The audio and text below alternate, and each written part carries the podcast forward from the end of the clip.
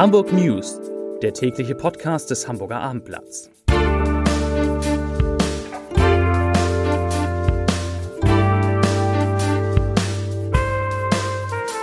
Herzlich willkommen. Mein Name ist Lars Heider und heute geht es in diesem Podcast um einen Rettungsruf aus dem Hamburger Michel. Weitere Themen sind, der Flughafen will das Corona-Testzentrum, ja gerade erst eröffnet, behalten.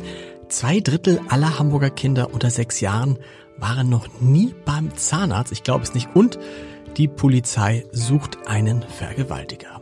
Zunächst aber die Top 5, die fünf meistgelesenen Texte auf abendblatt.de. Auf Platz 5 Autobahn A1 nach folgenreichem LKW-Unfall gesperrt. Auf Platz 4 Ginkgo Stadteiche, asiatischer Baum an Hamburgs Straßen, ein Vorschlag unter anderem von Peter Schenscher.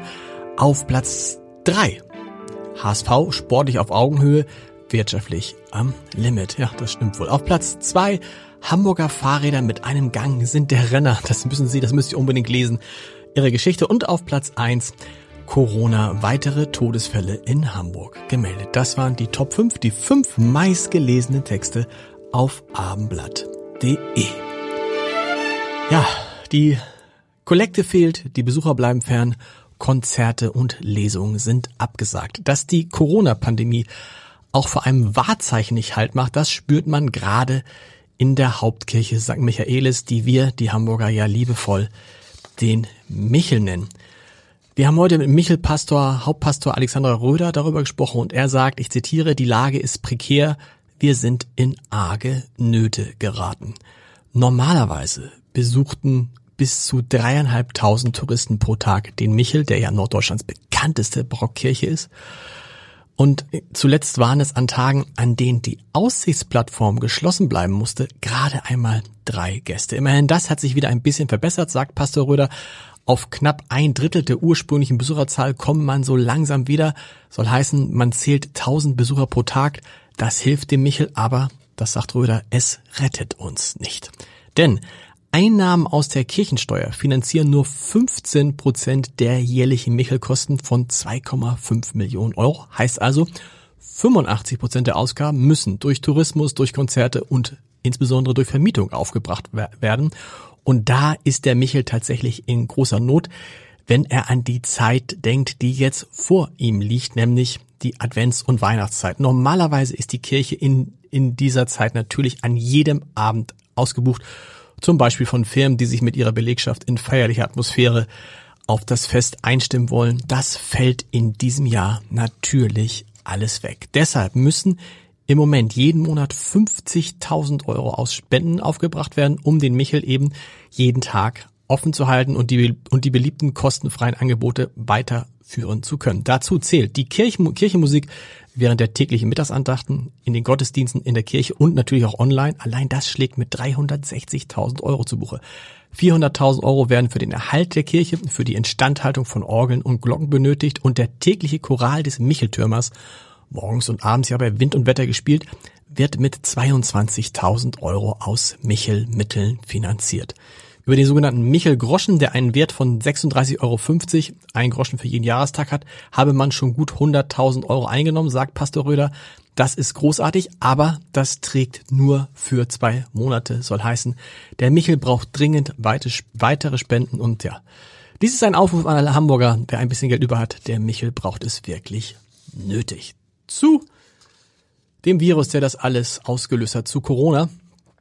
Und äh, ja, da hat heute der Hamburger Flughafenchef Michael Eckenschwieler sich in die Diskussion um eine Abschaffung von Testzentren an Flughäfen eingeschaltet. Er hat uns gegenüber gesagt, Zitat, die Testzentren an den Airports, die müssen erhalten bleiben.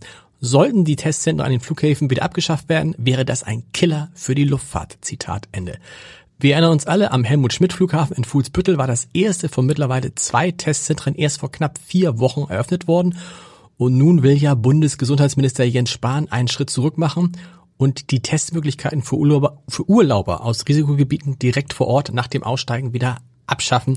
Hintergrund ist, darüber haben wir auch schon mal gesprochen, die Laborkapazitäten seien durch die vielen, vielen Tests überlastet. Allein in Hamburg hat es ja zuletzt 9.500 Tests in der Woche gegeben. Eckenspieler hält dagegen. Er sagt, die Menschen würden die Testzentren in Hamburg sehr gut annehmen.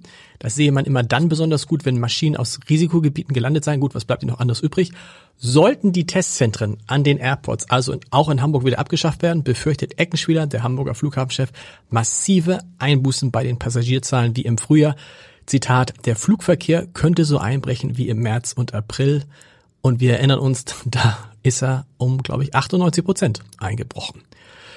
Ja, gucken wir mal, was daraus wird. Heute hat es in Hamburg 31 Neuinfektionen mit Corona gegeben. Der 7-Tage-Wert, der ja die Zahl der Fälle je 100.000 Einwohner abbildet, der Neuinfektion, sank zum Glück wieder unter die Marke von 10. Das ist doch ganz erfreulich. Zwei weitere Nachrichten aus der Wirtschaft. Flughafen ist ja auch Wirtschaft. Die Hamburger Optikerkette Vielmann will in den nächsten zwölf Monaten ein Unternehmen kaufen und damit in einen neuen Markt eintreten. Das klingt so ein bisschen kryptisch, aber genauso wurde das heute in Hamburg angekündigt. Laufende Gespräche stimmten zuversichtlich, sagte das Unternehmen.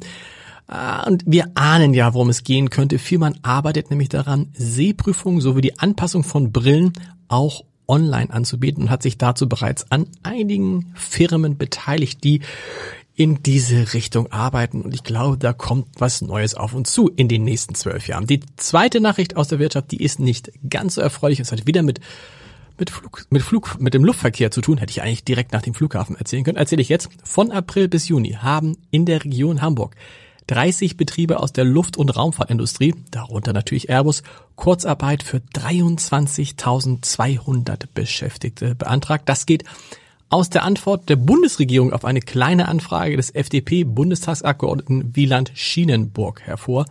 Der sagt, dass für mehr als drei Viertel der Beschäftigten Kurzarbeit angemeldet wurde, bereitet großen Anlass zur Sorge. Wir erinnern uns, Hamburg, die Luftfahrtindustrie Hamburg ist der drittgrößte Standort dieser Branche weltweit.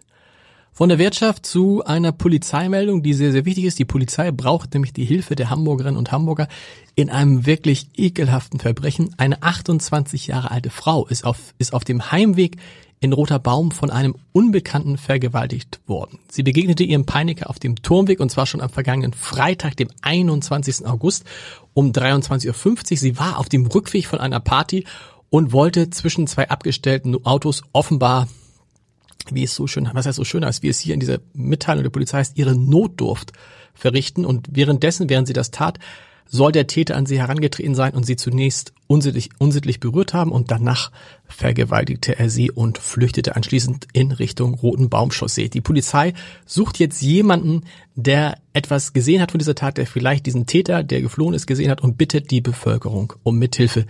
Die Nummer der Polizei ist ja allen bekannt. Zum Schluss, fast zum Schluss, bevor der Leserbrief des Tages kommt, noch eine Geschichte, die ich persönlich gar nicht glauben kann, aber sie geht zurück auf Erhebung der Barmer, der Barmer Ersatzkasse und danach waren zwei Drittel aller Hamburger Kinder bis sechs Jahren, Achtung, zwei Drittel aller Hamburger Kinder bis sechs Jahren noch nie bei einem Zahnarzt. Das kann ich gar nicht glauben. Aber ja klar, in den U-Untersuchungen beim Kinderarzt spielen die Zähne keine Rolle.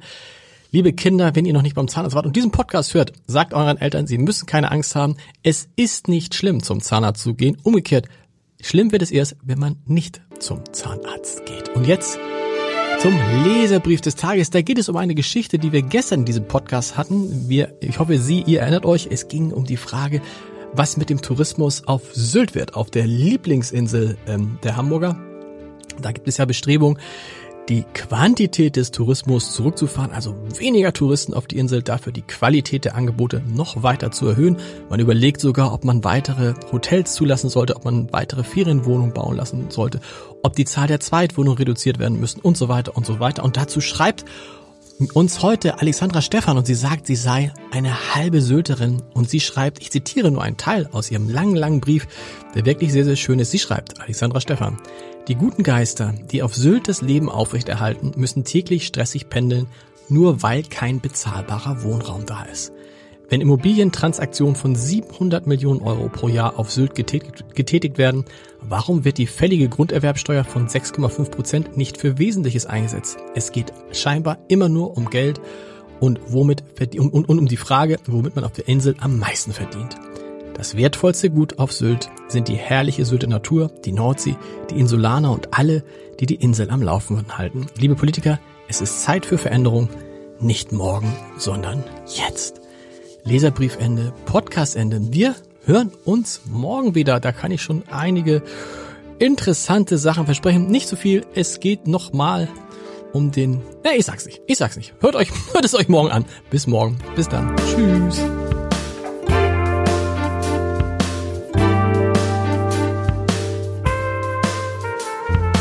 Weitere Podcasts vom Hamburger Abendblatt finden Sie auf abendblatt.de slash podcast.